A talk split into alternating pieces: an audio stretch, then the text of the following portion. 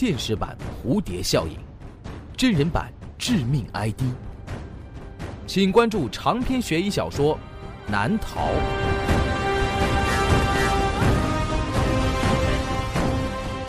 当当、京东、淘宝网上书店均有销售。诸威悬疑工作室荣誉出品。诸威讲故事，魂不散系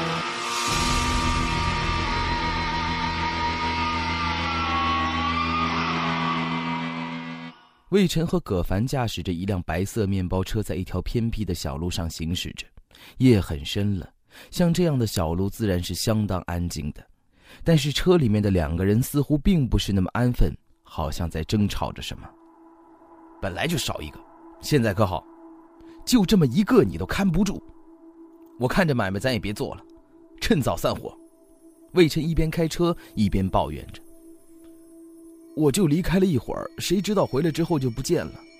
葛凡垂头丧气地坐在车后排，额头和鬓角已经被焦急逼出了汗水。我看你呀，就是没赚钱的命。这回看咱们怎么交代。魏晨猛吸了一口香烟。葛凡现在一句话也说不出来。这件事情确实是他的责任。面包车在小路上行驶着，两个人都没有说话，一左一右的向车外张望。他们还在期盼能够找回那刚才丢失的货物，可这更多是一种心理安慰。有些时候，一些东西丢了，哪儿那么容易找得回来？更何况，那还是个活的。本故事由朱威创作，讲述朱威、程程，制作朱威。这个故事的名字叫做《纸人儿》，欢迎收听。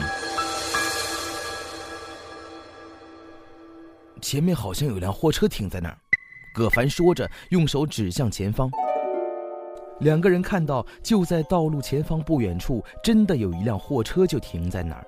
这条窄窄的小路被货车那庞大的身躯挡住了一大半儿刚才魏晨光顾着看两边都没有注意到，要不是葛凡的提醒，没准都有追尾的危险。要不，咱们问问他吧。葛凡坐在后座，向前探了探身子。你疯了？怎么问？不过要是这个司机碰到了，那可就麻烦了。看看他有没有什么异常吧。说着，魏晨放慢了车速。缓缓地靠近前方那辆货车，等魏晨把车停在了货车的后侧方之后，他摇下了车窗：“师傅，怎么了？车子出故障了？”魏晨试探性地问。“呃，没有，撒泡尿。”那个司机边说边用手推了推放在门边的帆布，那块帆布鼓鼓的，里面像是包裹着什么东西。魏晨隐隐的觉得，这个货车司机好像有点害怕。他好像在隐藏着什么。魏晨微笑了一下，师傅，然后他停顿了一下，他的心跳突然由于某种原因而莫名其妙的加速，眼神也不知不觉变得有些呆滞了。然后魏晨稍微冷静了一下，接着问：“要进市区怎么走？要走多久？”那货车司机看了一眼魏晨，略微思索了一下，沿着这条小路。第二个路口左转，之后就有路牌了，大概半个小时就会到。哦，谢谢了。魏晨应和了一下，然后把头缩回了驾驶室。面包车开走了。驶离之后，魏晨一脸严肃。葛凡看着魏晨阴沉的脸，也不敢说什么。过了几分钟，葛凡，魏晨说着：“这笔买卖黄了。”怎么了？葛凡问。那孩子死了。魏晨冷冷的回答：“魏晨和葛凡是一个以拐卖儿童为谋生手段的犯罪团伙。这次他们非常不顺利，他们要在天亮之前运送两个孩子到买家的手中。但是在送货之前，这两个孩子的其中一个就死了，另外一个合伙人老赵把这个孩子给埋了。他们只好送另外一个孩子去交货。”可就是这唯一的财神也在半路逃跑了。刚才魏晨和那名货车司机对话的时候，那货车里帆布的一角掉了下来，露出了一张满是鲜血的脸。那是一张小孩子的脸。不用想，一定是那个小孩逃跑之后被这个货车司机撞死。而夜深人静，他想瞒天过海，毁尸灭迹了。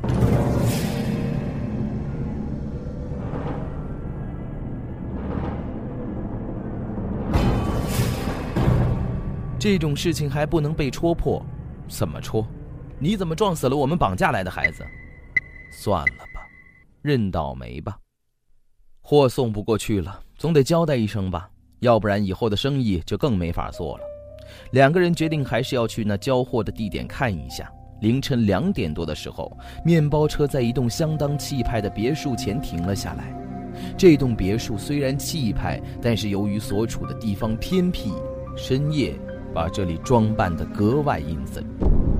魏晨带着葛凡走到了门口，他拉动了那精致的门环，在大门上叩击了几下。谁呀？一个女人的声音从屋内传了出来。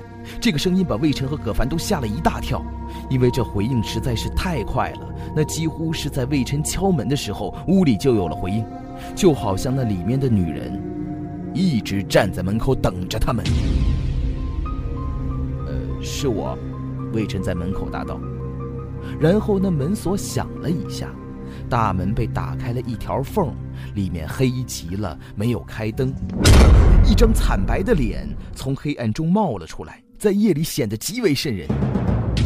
魏晨和葛凡被吓得向后一侧身子，他们看到那张脸惨白的毫无血色，那双眼睛呆滞空洞，紧接着，门被推开了，进来再说吧。那个女人侧过身子，让两个人走了进去。那个女人把他们带到了客厅，屋子里没有开灯，只有窗外月亮的微弱的光线照射进来，隐隐约约还能看清楚这房间里的摆设和家具的轮廓。魏晨环视了一下四周，这么晚了，怎么不开灯啊？哦，我的眼睛不好，怕光。那个女人说着，请两个人坐到了沙发上。我要的东西呢？呃，魏晨边想着怎么解释，边从口袋里拿出了一根烟，叼在嘴上。别在我的房子里抽烟好吗？那女人竟然走上来，拿走了魏晨叼在嘴里的香烟。这个举动让魏晨吓了一跳，不仅仅是因为这个举动相当的突然，那就是魏晨发现这个女人走路怎么一点声音都没有。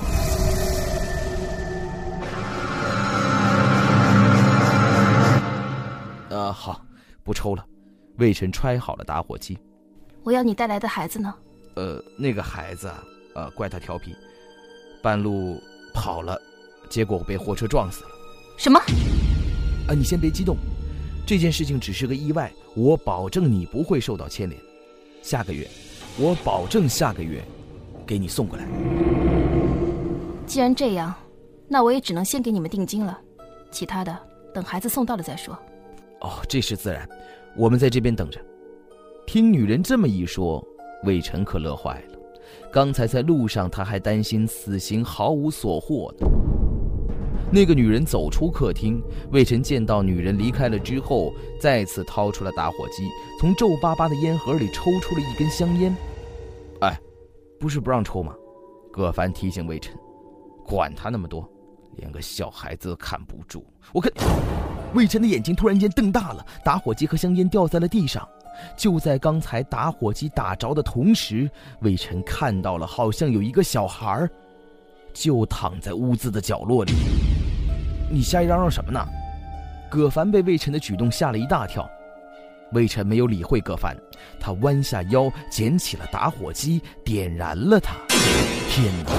就在房间的角落里，就在刚才漆黑一片的房间深处。横七竖八的躺着几个小孩子，魏晨走近了几步，才发现那原来只是几个纸人儿，几个和孩子一样大小的纸人儿。真是个疯婆子，在家里摆放这些东西。魏晨站了起来，用脚踢了一下其中一个纸人，然后魏晨僵在了原地。紧接着，他蹲下身子，用手摸了摸，是人。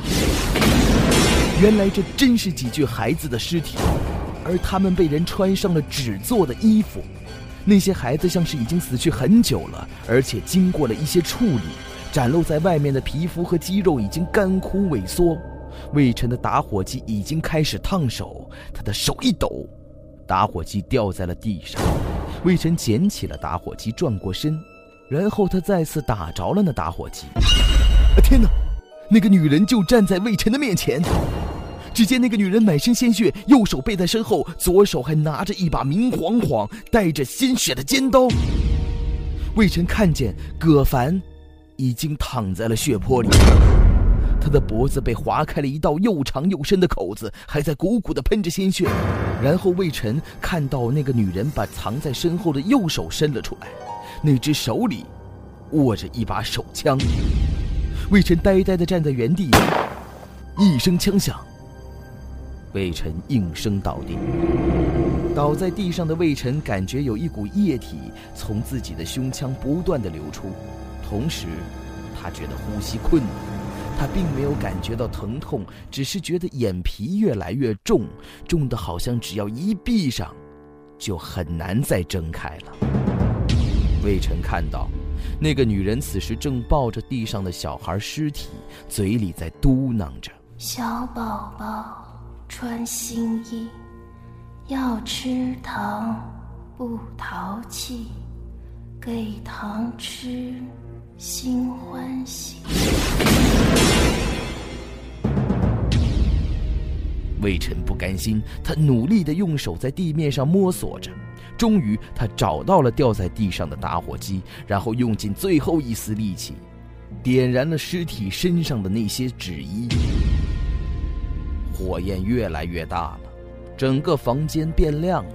而在魏晨闭上眼睛的一刹那，他仿佛看见那个朝他开枪的女人，被一群孩子簇拥着。那些孩子举着那个女人握枪的手，把枪口对准了那个女人的太阳穴。